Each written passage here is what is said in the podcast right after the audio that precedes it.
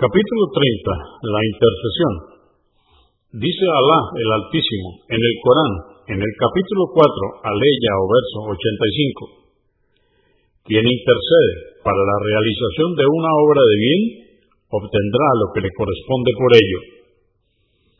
246. Abu Musa al-Ashari, que Alá esté complacido con él, dijo, Cuando alguien acudía al profeta, la paz de Dios con él, para solicitarle algo, éste solía dirigirse a sus compañeros diciéndoles, interceded y seréis recompensados. Alá escuchará aquello que su profeta le ha pedido. Convenido por Al-Bukhari, volumen 3, número 237 y Muslim, 2627. 247. Narró Ibn Abbas, que Alá esté complacido con él, que cuando Barira pidió divorciarse de su esposo, el profeta, la paz de Dios con él, le dijo, ¿volverías con él?